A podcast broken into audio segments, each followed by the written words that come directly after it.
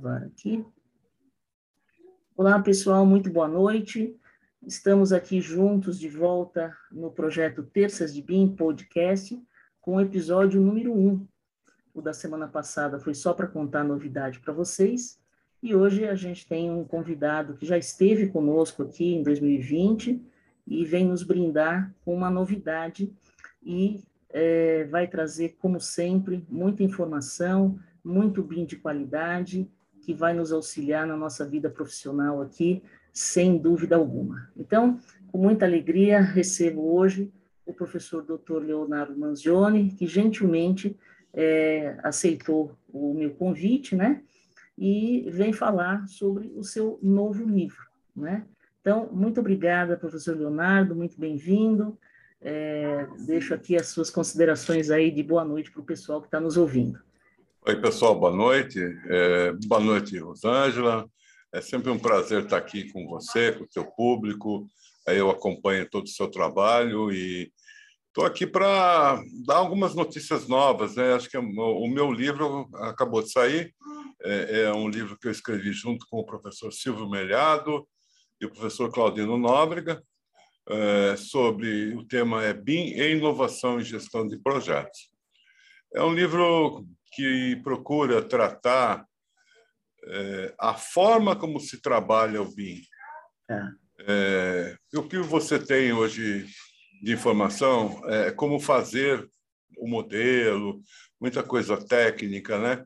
E aí, aí sempre acaba criando um problema, porque o modelo é muito bonito, fica é, bacana, e as pessoas com certeza acabam colocando,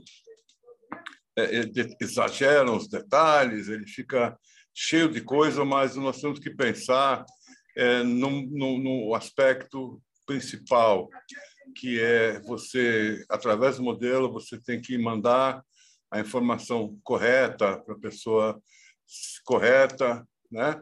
para ela fazer a coisa na hora certa. Não adianta a gente mandar informação atrasada, ou informação incompleta, ou informação em excesso. Isso tudo uh, não é através do software que a gente resolve.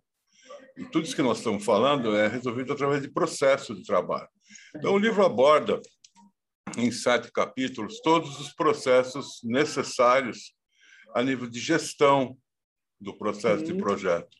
Então, assim, acho que a abordagem maior é com relação a como fazer a gestão, quais são os métodos que a gente utiliza para ela.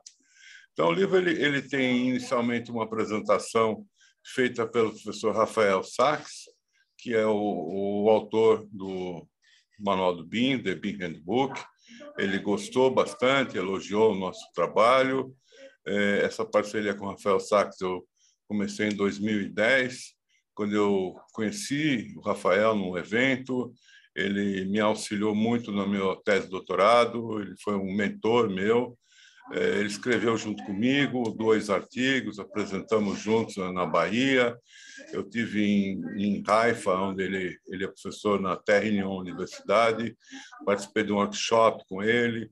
É, nossa amizade profissional só se estreitou, ele participou da minha banca de avaliação e a gente continuou tendo um bom contato e eu enviei esse livro para ele, ele leu atentamente e fez uma apresentação onde ele ressalta exatamente isso que a gente falou, que é o livro exatamente para as pessoas que vão fazer essa gestão, os BIM managers, os, os, coordenadores de informação, os coordenadores de projeto, e é um livro focado na forma de trabalhar, em como se organiza as coisas, porque eu costumo fazer até uma uma analogia, né? Se eu te der o software Word da Microsoft e te der um dicionário completo da língua portuguesa, ó, tá, todas as palavras da nossa língua estão aqui, e aqui está um, um, um, editor de texto, você pode escrever o que você quiser. Você não vai escrever nada, nada que preste, se você não souber é, a língua portuguesa, se você não souber a gramática, se você não souber como que as coisas, é, as expressões, né, as conjugações dos verbos, e principalmente se você não souber o que você, o que você vai escrever. Eu acho que a gente começa a questionar assim quando a gente fala para o BIM, uh, com o BIM, olha, o que, que você quer fazer? Acho que todos os problemas começam aí, né? Uhum. Saber o que esperar de resultado te diz maneiras e maneiras distintas de como o processo de trabalho tem que ser conduzido. É, Professor, pro... a gente, ah, desculpe, a gente pode dizer que a motivação para a escrita desse livro foi justamente isso, organizar fluxos de processo uhum. e, e, explicar que existe esse pré, que todo mundo isso. quer ir fazer modelagem. Isso, isso, então, exatamente. essa é a grande dica que a gente pode é... falar sobre esse, esse livro. Perfeito que você colocou, porque é, quando as pessoas querem sair logo fazendo modelagem para extrair resultado, teu caso, que você é engenheiro de curso, você sabe que eles já querem tirar nem o quantitativo, já querem tirar o valor do, do prédio. É, tudo bem, mas sem antes saber como é que você vai conduzir todo um processo para chegar nesse resultado preciso. Como não existe uma preparação, o resultado é ruim. O resultado não é confiável.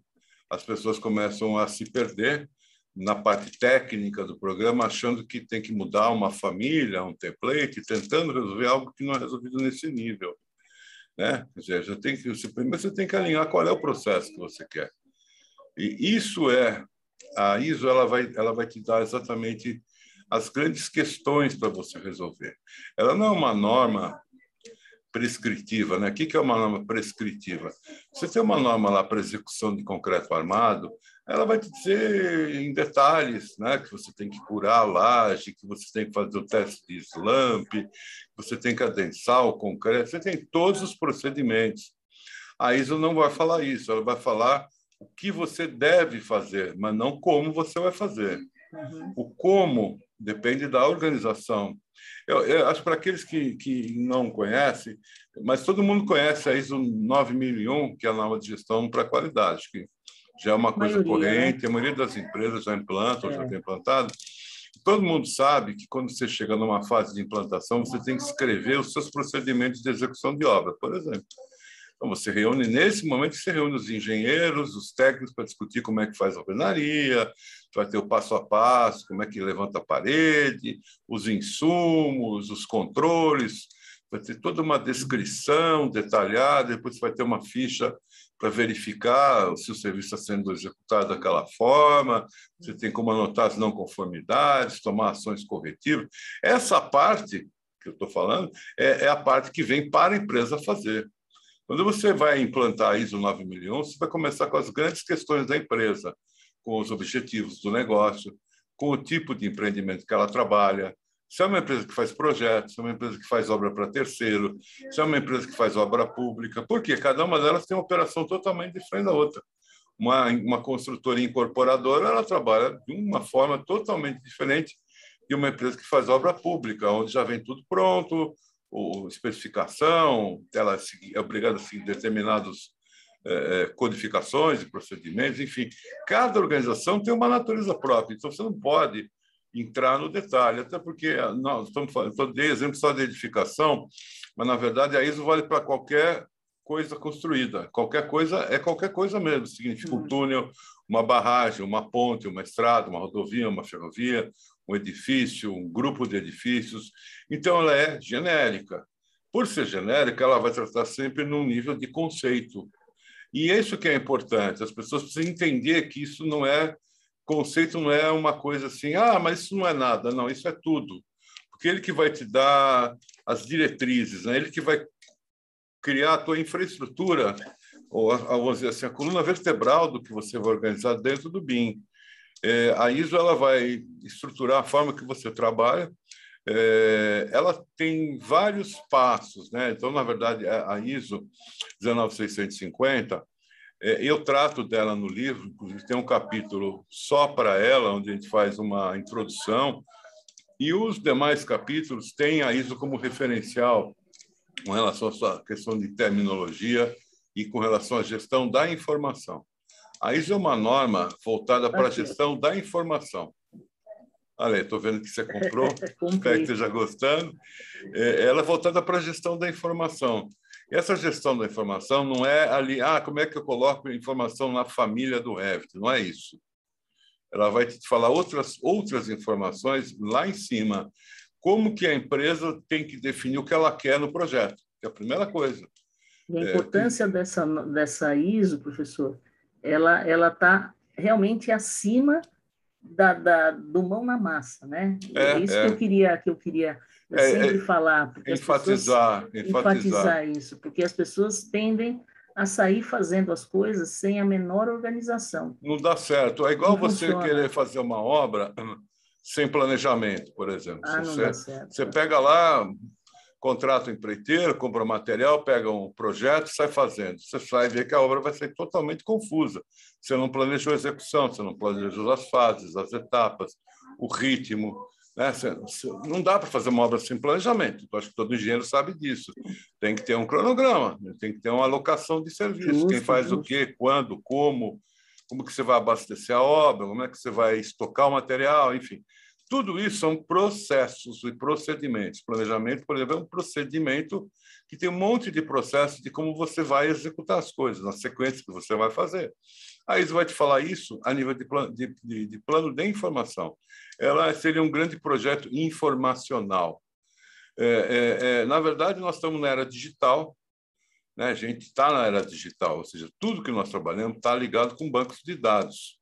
Quando você acessa o Google, você está acessando o banco de dados. Nesse banco de dados, você faz uma pesquisa para te dar retornar algum site. É, da mesma forma, quando você está é, trabalhando com o modelo BIM, você está acessando um banco de dados. Tanto é que você acha qualquer informação que você queira lá dentro, rapidamente, desde que você saiba fazer as questões corretas. Por quê? Porque você tem um banco de dados. Então, saber que nós trabalhamos com banco de dados é fundamental, porque não que vocês precisem aprender a programar, não, isso é para quem é de TI, que vai fazer desenvolvimento de software. É, o que, o que os usuários comuns têm que enxergar é que eles que existe um jeito diferente de trabalhar quando você lida com um banco de dados, ao invés de desenhos sem estrutura interna de informação, como o AutoCAD, que é apenas um desenho eletrônico. Tá? Então, não, sou, não é a mesma coisa, não é igual sair fazendo. Não dá para sair fazendo. O que vai acontecer se você sair fazendo? Que você vai ter um resultado pífio, muito ridículo, que não vai justificar o esforço que a empresa fez, que você mesmo gastou, então, assim, a primeira coisa que você tem que aprender não é usar software. Não é, é por, por, mais paradoxal que isso possa ser, eu volto com aquele exemplo lá do arquivo Word e o dicionário da língua portuguesa.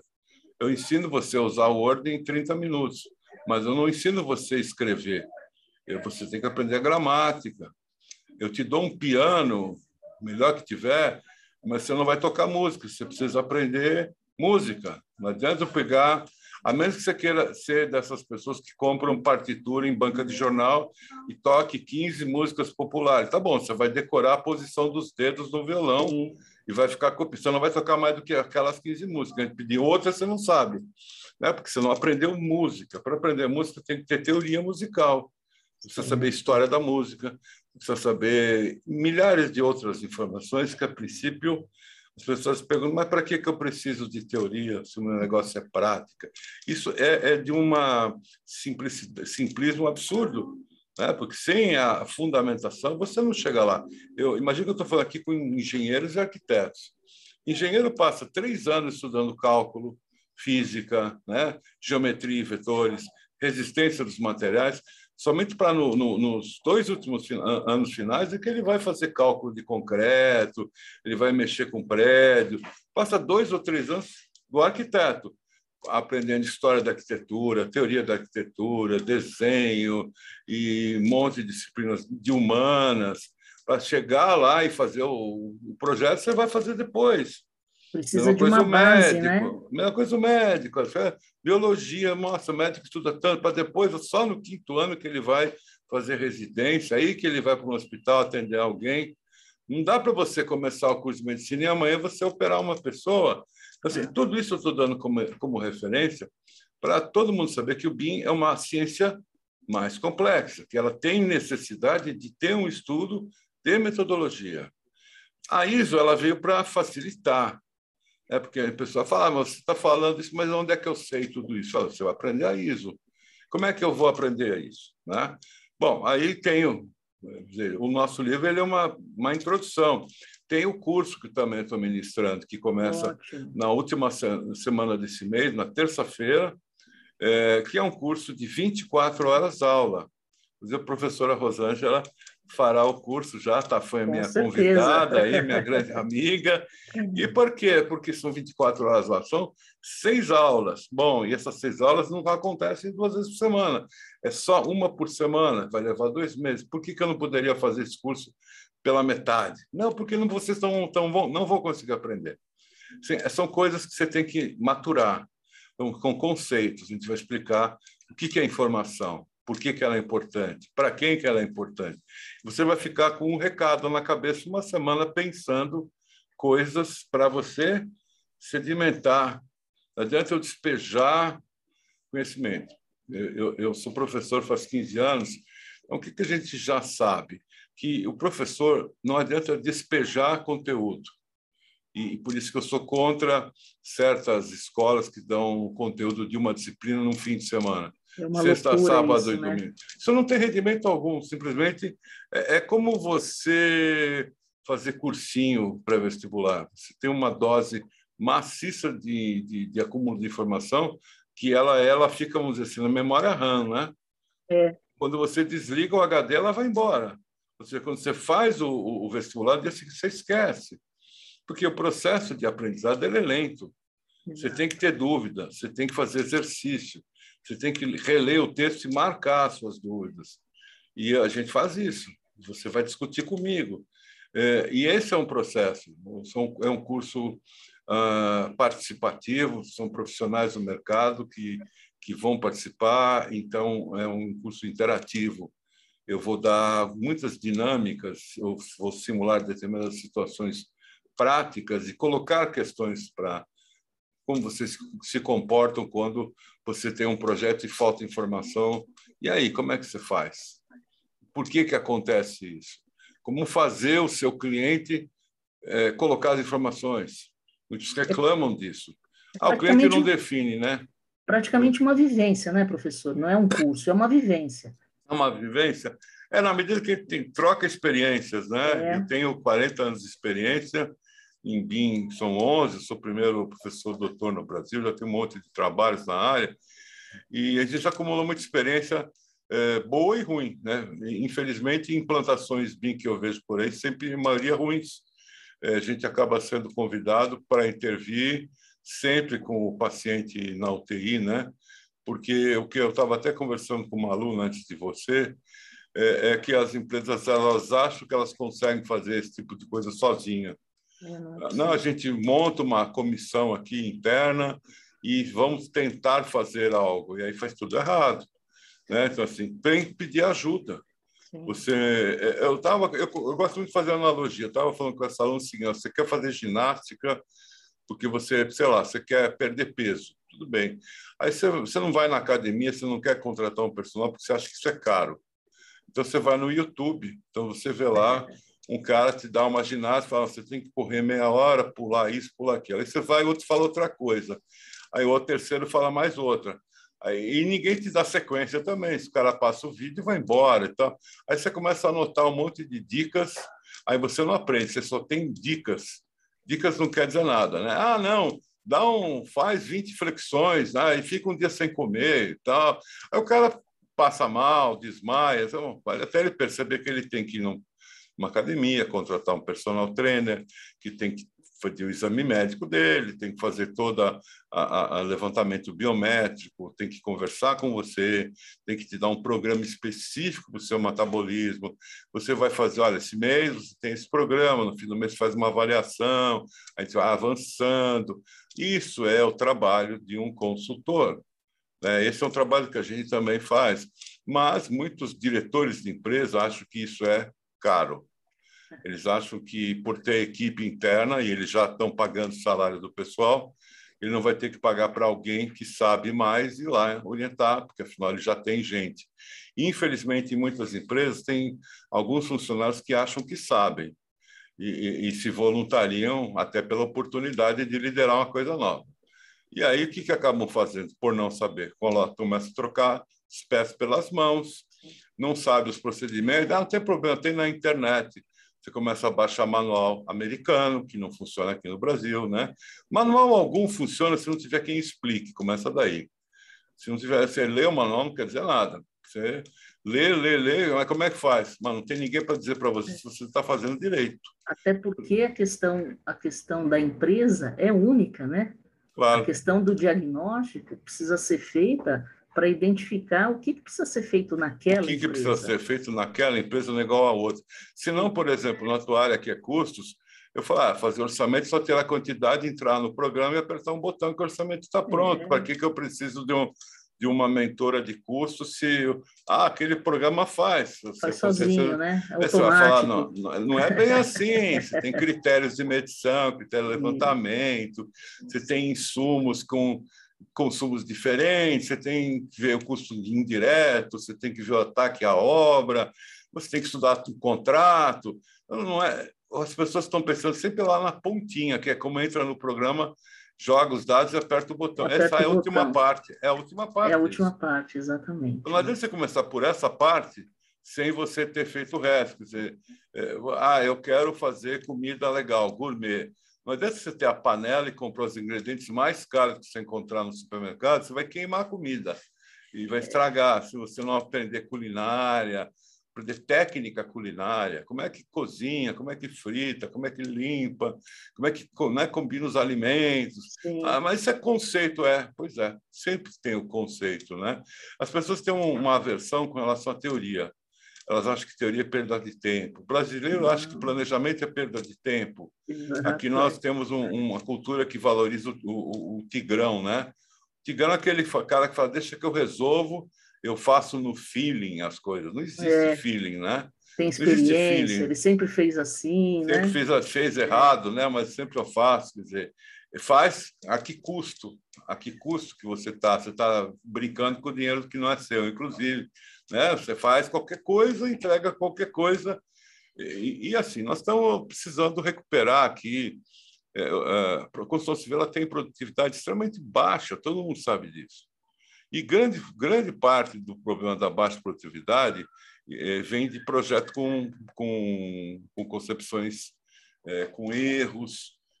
A produtividade não é só o operário que é lento, é que ele perde um tempo enorme para entender o que ele tem que fazer. Exato. Né? Se você olha lá um desenho, mas o que, que é para fazer? Eu mesmo, muitas vezes, quando eu tocava obra, até entender o que, que era, você tem que ligar para o autor, não está claro o que é para fazer, não está claro o que você quer. É, ou em um projeto faltando informação, ah, mas cadê a especificação do material? Não tem. Aí você vai olhar na planilha de orçamento está diz o material, aí no projeto não diz nada, aí você não consegue comprar, você fica em dúvida, aí você começa a criar um monte de pendência, a obra vai atrasando, você não compra, aí você é obrigado a entrar no processo de ficar questionando o cliente, ele também, também não tem certeza, é. aí vão ver que o projetista também não sabia. Então, assim, tem um processo na ISO que é a gestão de requisitos, quando eu falo sobre isso. O que é o requisito? Né? O que, o que você quer do projeto, tá? Vamos ser muito práticos. Então, você tem lá, é, um requisito é que você tenha definido os seus materiais de acabamento. Né? Então, você tem que ter o LOD do elemento parede. Assim, a parede tem que material? É tijolo, é bloco, bloco cerâmico, concreto, qual é o revestimento, qual é o acabamento? É azulejo, mas aí qual, é o azulejo? Qualquer azulejo. Aí você vai ver que não tem a marca, a cor, modelo. Assim, tem que ter alguém verificando isso. Quem, quem vai verificar isso aqui para frente é o que a gente chama de gerente de informação. Ele não vai olhar o azulejo, ele vai olhar essas informações que define o nível de, o, o, a gente não chama mais de LOD, né?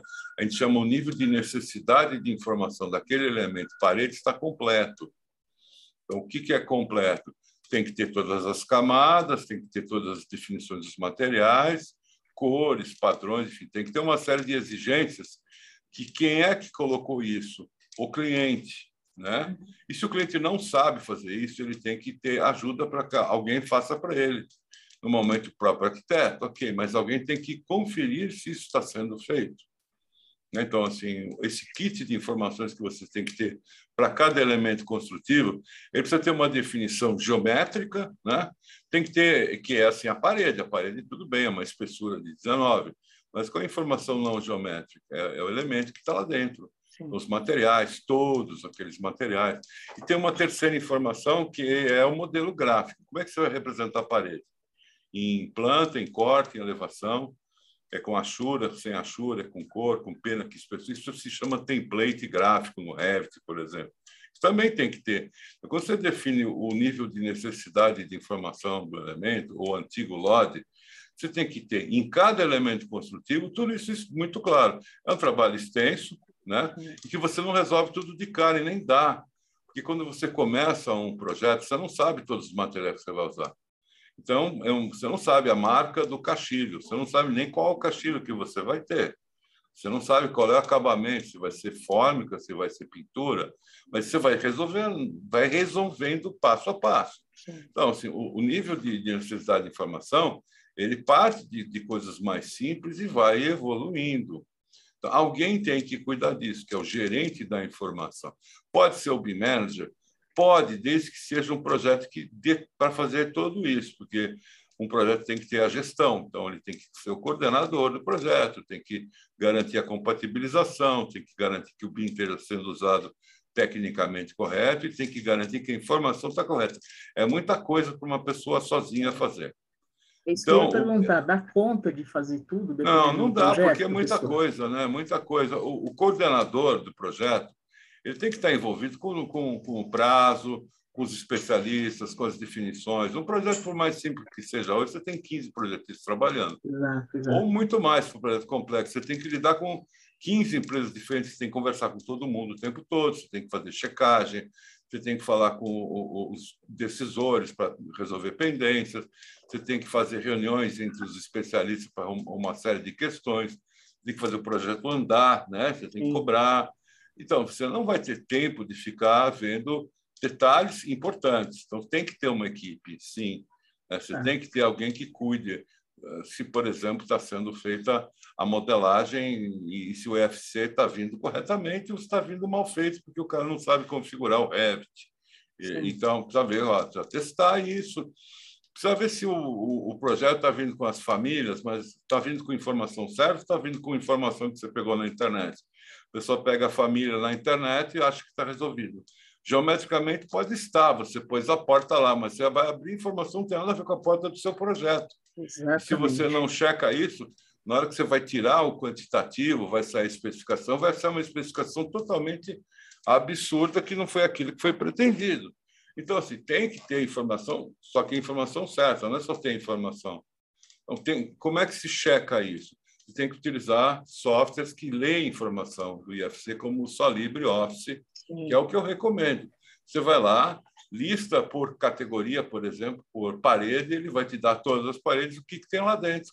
Aí você, aí você inclusive, consegue é, ter um, um, um, requisito prévio do que, você espera de material, ele compara uma com a outra, ele vai ver tudo aquilo tá. Okay.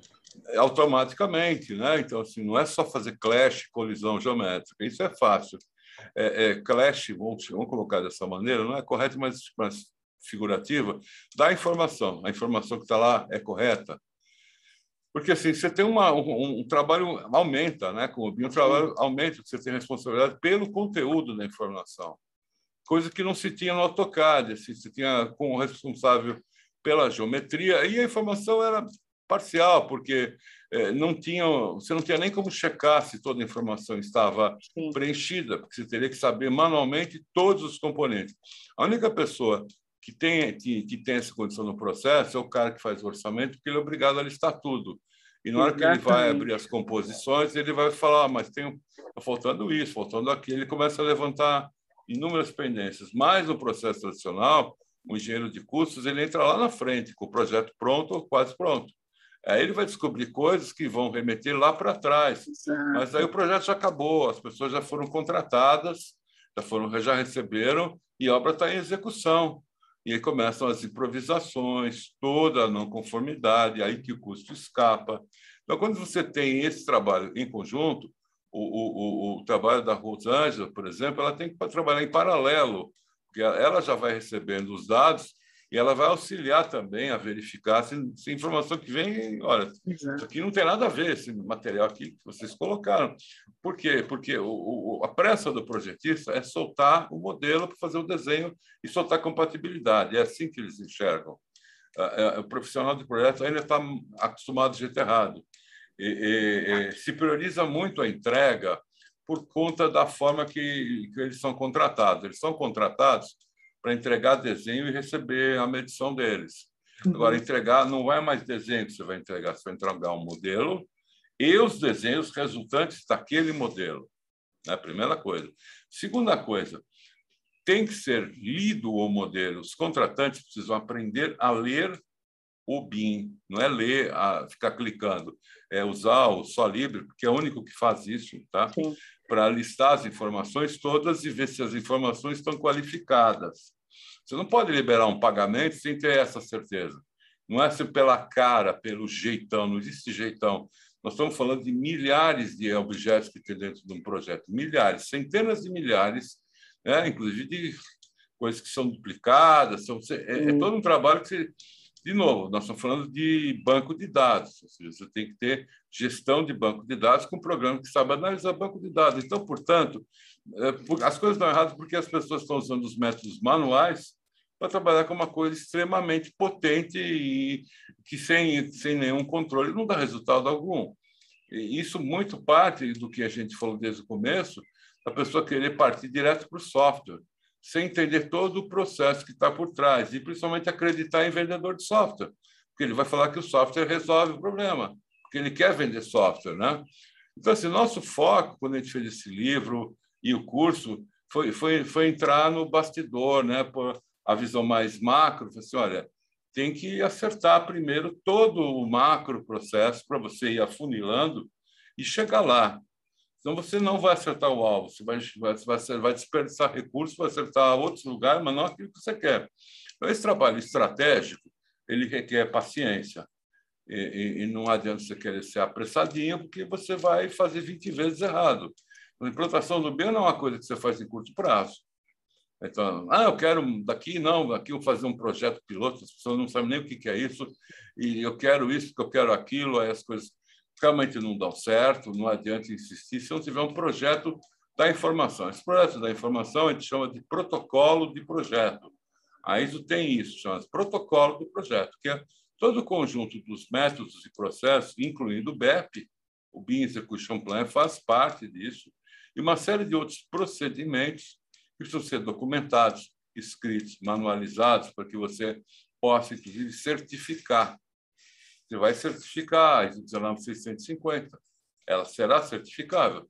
Porque uma norma como essa, você só consegue certificar se você tiver um manual de como você faz as coisas.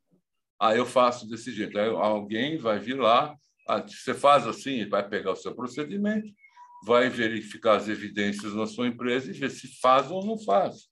Então, tem que escrever, tem que, tem que pensar, então tem que ter um entendimento global da norma e ela é uma norma, como a gente fala, é uma norma extensa. É, a parte que está aprovada no Brasil é a parte 1 e 2. A parte 1 é, é terminologia, né, como se fosse um grande glossário, e a parte 2 é a parte de processos. Quais processos? São processos de entrega da informação. Esse processo começa desde a definição do requisito, que é o que o cliente quer, até a entrega da obra, não é a entrega do projeto, a entrega da obra, então, você tem duas entregas de modelo. Quando você termina o projeto, você entrega o modelo de informação do projeto.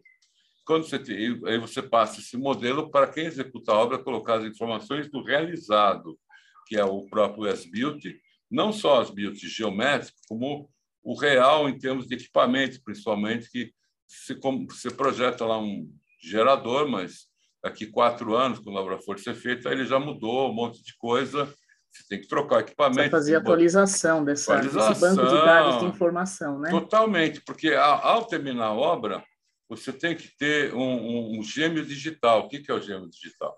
É o modelo do que foi executado. Muita gente fala bobagem também, fala que o gêmeo digital é o modelo BIM do projeto. Não, não é. Por que, que existe gêmeo digital e esse conceito existe?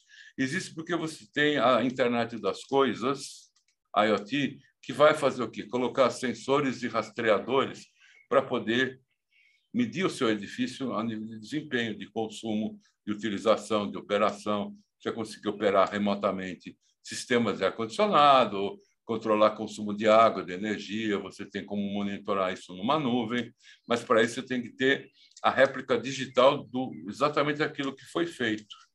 E toda vez que você tiver alguma reforma, ampliação ou manutenção, você tem que anotar no próprio modelo, você tem que atualizar o modelo. Então, quem é o dono do edifício tem que ter um trabalho de atualização.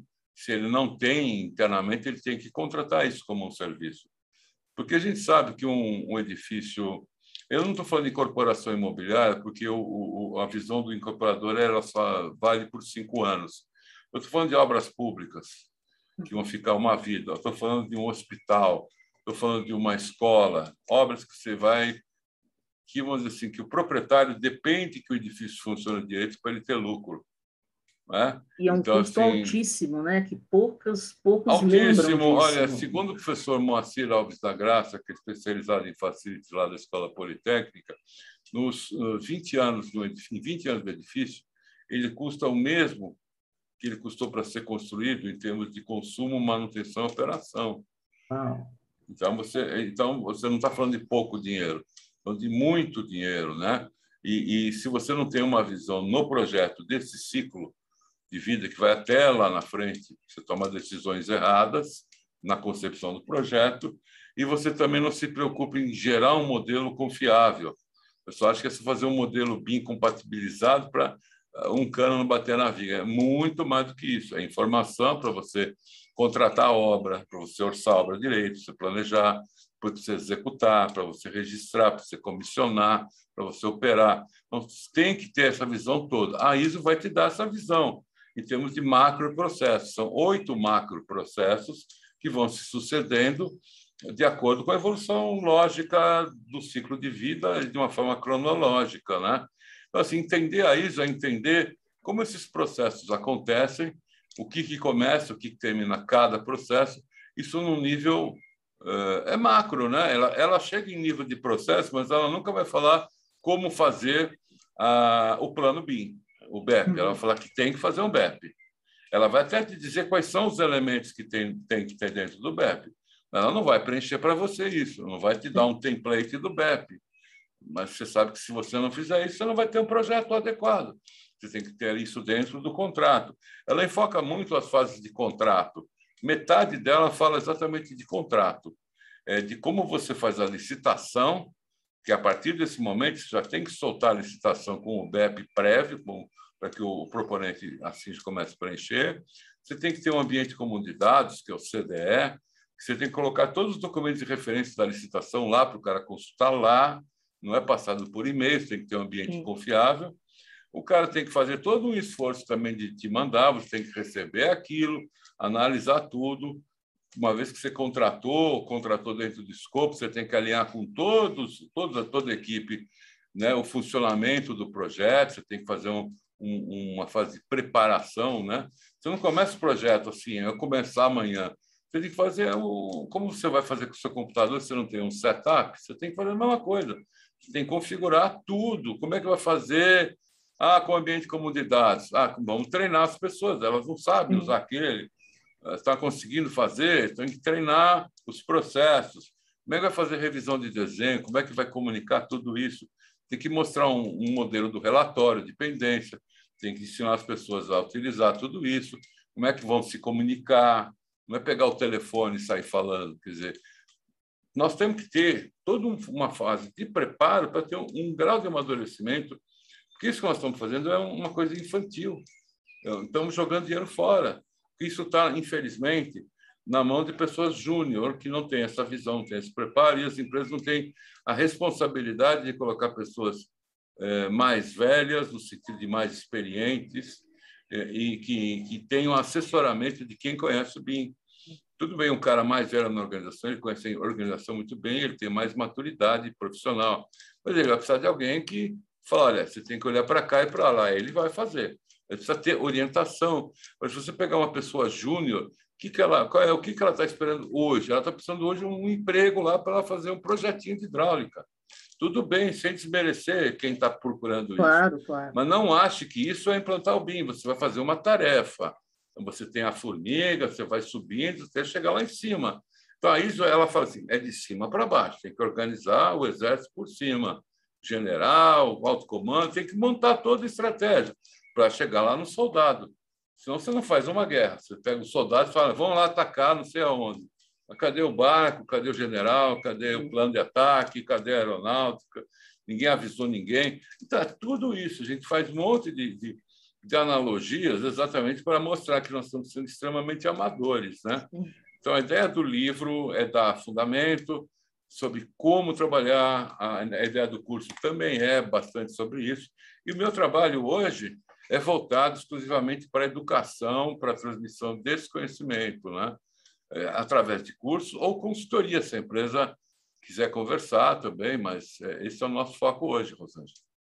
Isso é muito importante, porque é, ouvindo você falar, professor, o, eu vejo que o mercado é, hoje ele está num nível de desorganização, até pela minha experiência aqui no escritório também, as coisas uhum. que chegam, um pedacinho só do processo que é o orçamento, né? Eu já vejo uhum. a questão. E aí quando ouço você falar da questão macro, é, percebo que o ganho que o mercado vai ter no momento que entender esse esforço que você está fazendo, é, que, que, pegar esse livro e ler ele de cabo a rabo, é, de entrar nas videoaulas, de fazer os exercícios, de cursar, o, fazer o curso que você está oferecendo, é, isso vai mudar da água para o vinho, né? Porque eu já eu já estou ele aqui mais para frente e, e uma série de coisas que você fala no livro, eu não vi ainda acontecer. E já trabalhei em alguma coisa, já tem um tempinho no BIM. E o pessoal está anos-luz longe desse comecinho aqui que eu, come, que eu, que eu, Olha, eu já li. O pessoal, o pessoal que trabalha, eles têm que entender que eles têm que continuar estudando. É. Eu acho que esse é o problema. O pessoal acha que não precisa estudar mais, que tirou o diploma pendurou, botou num quadro lá, enfeitando a parede, e, e daí para frente, tudo. ah, não, estudar é demora, perco ah, tempo. Então, eu prefiro estudar no YouTube, tem vários professores no YouTube, e tem muita gente que dá live também, o cara se instrui por live, professor do YouTube, e copia manual no, no, na internet. Ctrl C, Ctrl V, né? Ctrl C, e liga para o colega de outra empresa e tenta copiar o que eles estão fazendo. Aí você começa a criar um monstro, né? Falando, agora eu estou fazendo. Não, não é isso. Olha, o, o profissional tem que procurar curso. O meu, meus cursos são uma boa fonte de referência. Existem outros cursos bons. Livros, tem o meu livro, tem o livro do Sachs, o Manual do BIM.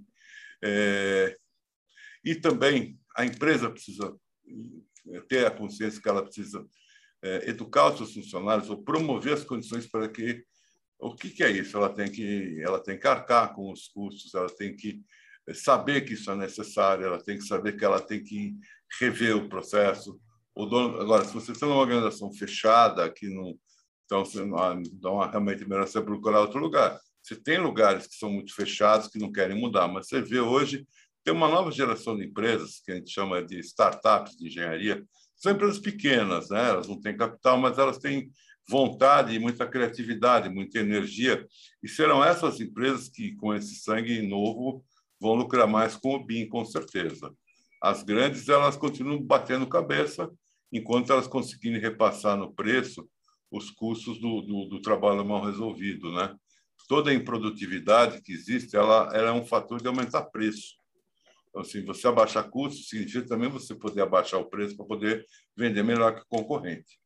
Dizer, porque mesmo que se trate de não, não abaixo o preço, eu vou vender só por diferencial o meu apartamento, porque o meu é mais bem localizado, tudo bem, você tem isso, mas na hora de decidir, o comprador sempre vai levar em consideração: ah, peraí, isso aqui está 100 mil mais barato, eu prefiro ficar um pouquinho longe do metrô, mas 100 mil eu monto minha casa inteira e tal, compro todos os móveis. Então, assim, será que eu não consigo abaixar o preço também? Ah, não consigo porque minha margem de lucro tem que ser essa e o meu custo é muito elevado, porque no meu custo está embutido toda a ociosidade de erro de projeto, retrabalho, desse BIM para inglês ver, que é o BIM que eu chamo BIM de stand de vendas, entendeu? Você colocar lá um modelo bonitinho, fazer o BIM Hollywood que o pessoal tem falado. BIM. Hollywood, né? É o BIM falso, né? Ou BIM de Instagram, né? Coisas que são mentirosas, né? Assim, as pessoas se iludem com essas imagens, né? Então, assim, não é ilusão isso, né? Então, se encanta, é uma forma até fetichista de encarar a tecnologia, né? Se deslumbre, ele tem que ter um, pouco mais de frieza. Falar, tá legal, é bacana, mas eu estou fazendo uma obra, não, não quero ver um modelo realista, porque eu não estou fazendo filme para Disney, estou fazendo um curso. Então, para mim, o modelo Tem que ser muito simples, é coisa de engenharia, não é nada de. Eu não estou fazendo decoração de interiores que eu tenho que renderizar para um cliente fazer uma mansão. Estou fazendo uma coisa para fazer prédios, volumes. Eu tenho que ser prático, eficiente, não posso perder tempo com informação faltando, mandar informação errada. Isso aqui é mandar informação errada para a obra. como é que eu evito? Se eu prestar atenção na hora que eu modelar a informação. A informação, é. Isso chama modelagem da informação. Não é modelagem do modelo, né? não existe. É modelagem da informação da construção. Isso é. quer dizer isso. Modelagem da informação da construção. Então, quando eu estou criando um modelo BIM, eu estou criando um modelo geométrico e um modelo de informação que eu não estou enxergando. Uhum. Né? Mas se eu, eu consigo enxergar, assim, se eu entrar nos componentes, eu vejo toda a informação que está lá dentro, que eu posso colocar aquilo só o necessário, também tem essa questão, né? O nível de informação necessário. Não posso colocar mais informação, nem menos. Tem que saber a informação que é necessária para executar a obra, para fazer a compra do material. Ah, mas e tal índice, tal índice? Eu não preciso para nada, não é exigir, então eu não vou colocar essa informação. Por que, que eu vou porque eu vou gerar confusão em alguém vai falar para que, que tem isso aqui? Sim. Será que precisa? Ou o cara que vai comprar na ânsia de que se, ah, eu vou pedir isso aqui para o fornecedor porque alguém colocou, então eu quero aquele coeficiente delta x que está aqui. Mas, que não, mas não sabe o motivo que ele está aí. Não, né? mas ele fala, eu não quero comprar errado. Aí ele vai deixar o fornecedor louco lá, que não vai saber também. É verdade. É Mas você é sabe que, que isso é verdade, é né? Verdade. É, é, quando o cara não sabe, ele pede tudo. Isso é comum nos clientes imaturos. Ah, o que, que você quer? Não, coloca tudo. É, tudo é muito. colocar, põe aí. É muito, é muito, né? E esse muito tem um custo também para quem produz. Sim. Informação para você produzir esses dados tem um trabalho de alguém que teve que colocar os dados ali. E às então, vezes são, são dados que, que para que, aquele uso BIM absolutamente seriam, seriam necessários, né? E às exatamente. vezes o que precisa você não tem. Não tem. Então, entender isso, antes voltando passos atrás, é, primeiro saber o uso que você vai ter daquele modelo. Se você quer um modelo para projeto e não para orçamento, não é, primeiro não é possível fazer as duas coisas. É. Não existe um modelo bombril, não existe mil, mil utilidades. Porque o, o modelo para projeto, ele para num nível de detalhe antes do orçamento. Ele não vai discutir se vai ter azulejo na viradinha da janela ou não. Ele não vai fazer isso. Ele não vai saber se o azulejo sobe 20 centímetros acima do forro e para e deixa. Ele não vai fazer isso, porque o arquiteto não vai fazer isso, porque ele não está ganhando fazer isso, primeira coisa, sendo muito claro. E segundo, talvez ele também não saiba quem sabe disso, quem vai fazer a obra, né? Fala, não, aqui na minha construtora eu faço aqui, eu, eu subo minha impermeabilização 40 centímetros no box, não 60. E é uma informação que o, o cara não sabe nada do projeto. A pessoa que vai fazer nem sempre está lá, ela talvez nem exista naquele momento. Então, quando você vai trabalhar para chegar nesse nível, orçamento de precisão ali, você tem que ter uma fase adicional de incrementar o teu modelo e de classificar as coisas. Tem plano de conta. Qual que você vai usar? É o Sinap, é o da empresa, é o da ABNT, você tem vários, ou múltiplos, múltiplos sistemas, que você pode ter múltiplos sistemas. É, às vezes, com obra pública, você pode lançar mão de, de vários bancos ali. Né? Vários bancos. você cada tem um tem uma próprio, característica, né? Ou às vezes o próprio um, da empresa. Um para, que você tem internamente a relação. Então, quem vai fazer isso? Não é o arquiteto é alguém da tua empresa, alguém que vai mexer com isso. É o teu engenheiro de custos. É, daí, daí a necessidade de ter um orçamentista nessa fase também durante a modelagem para trabalhar. Né, ou seja, de classificação. É. Porque o pessoal orçamentista ele está acostumado com o sistema de classificação, ele conhece aquilo Exatamente. perfeitamente. Ele conhece os códigos de cabeça e ele sabe tudo que tem que ter lá dentro, em que lugar. Então, ele tem muito mais familiaridade com essa Sim. linguagem do que quem faz projeto. É uma coisa, não é comum para o profissional de projeto fazer não, isso, nunca não, isso foi. É uma coisa muito específica. Então, não adianta pedir isso para o projetista. É, isso é uma coisa assim é, é um erro crasso. Você tem que ter alguém na equipe fazer isso. Quem é? O engenheiro de custo. Que tem que ser preparado para fazer isso. Ele não está preparado. Mas ele tem que ir preparado para fazer essa parte. Porque ele vai pegar depois ele vai se servir dessa informação para produzir o orçamento dele. Ele não precisa aprender a fazer modelo. Não, ele precisa aprender a colocar a informação no modelo. Exatamente. Então, a cada pessoa que vai trabalhar, ela tem que tirar alguma coisa e colocar outra coisa. Então, você tem que saber a cadeia que você tem dentro da empresa, quem são os receptores da tua informação, que uso que eles, que eles darão, o que, que eles farão, como eles farão, para que você faça um projeto da, do seu sistema de gestão da informação para atender plenamente a tua cadeia, teu fluxo de trabalho. Então, não é mais você encomendar um projeto, como você fazia, e entregar lá um, um, um repositório lá, é, no, sei lá, o, não vou falar nenhum desses comerciais, o Google Drive fala, os arquivos estão aqui, se vocês se virem. Não é mais assim. Você tem que ter um projeto, você tem que explicar como consulta, como abre, como lê, como procede. Então, é muito mais complexo. Dizer, tem o benefício, mas existe esse custo. O custo é esse. O custo é estudar, o custo é investir, o custo é desenvolver para você obter resultado melhor. Você não vai obter um resultado melhor sem, sem quebrar esses ovos. Você não faz um omelete sem quebrar ovo.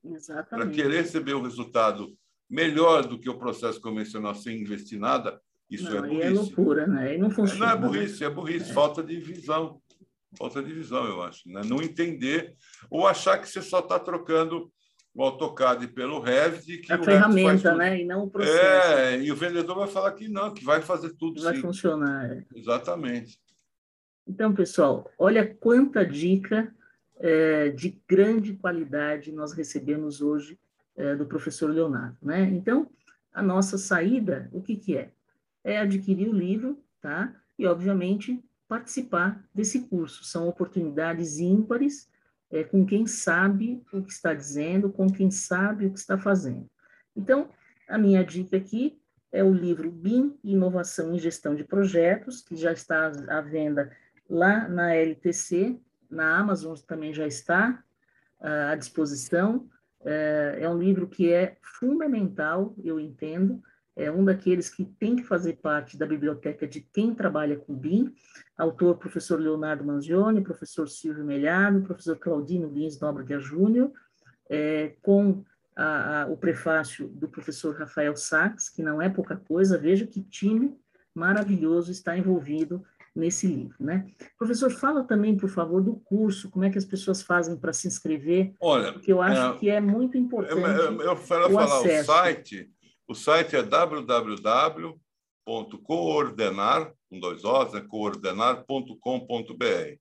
Você vai entrar no site, ele, ele, o site só tem, só tem cursos.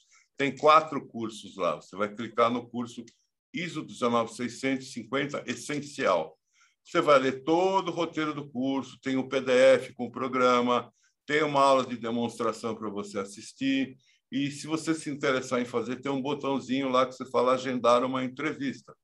É, tem o valor antes também para você saber as condições de pagamento. E você vai entrar na minha agenda pública, você marca um horário. Eu quero te entrevistar para ver se você entendeu realmente o que você quer, o que eu estou querendo te oferecer eu quero saber se você tem alguma vivência anterior, eu quero conhecer um pouco o seu perfil, para poder ver as condições adequadas para que a gente tenha nivelamento na classe. Eu também quero conhecer o perfil das pessoas e entender o motivo que ela está querendo, porque não é um curso enlatado que você vai ver um, um robô falando. Sou eu, vou dar o curso pessoalmente, por isso que os grupos são pequenos, exatamente para eu poder ter necessidade de conviver com todo mundo, conhecer, e manter uma network, manter um grupo de trabalho e, e sempre a gente está crescendo dessa forma. Então, entra no site, acha lá ISO 19650 Essencial, vir lá, tem o folder, tem o preço, tem o programa, tem uma videoaula gratuita e tem um, um lugarzinho chamado Agente Sua Entrevista. Aí a gente conversa e, bastando estar de acordo, a gente vai começar o curso agora na última semana, na terça-feira da última semana desse mês. Ok, então, pessoal, imperdível, hein? Eu vou reforçar é, o site é, do professor Leonardo, tá? É, e lá na bio do meu Instagram também, tá bom, gente? Uh, professor Leonardo, muitíssimo agradecida pela sua participação. Abrimos com chave de ouro esse novo, esse novo eh, formato, eh, Terças de BIM Podcast, e agradeço imensamente por ter aceito meu, meu convite, está sempre tão generoso aí, eh, distribuindo conhecimento de primeiríssima linha, viu? Muitíssimo obrigada. Obrigado, professora, por ter participado dessa nova fase do teu Terça de BIM, ter tido a honra de de abrir esse primeiro número. Desejo sucesso, como sempre você já teve. Obrigada. E precisando da gente, é só avisar, tá bom? Combinado, então. Pessoal, muito obrigada pela atenção e lembrando, toda terça-feira às 19h30, um novo episódio. Terças de BIM Podcast. Muito obrigada, até o próximo. Tchau, tchau.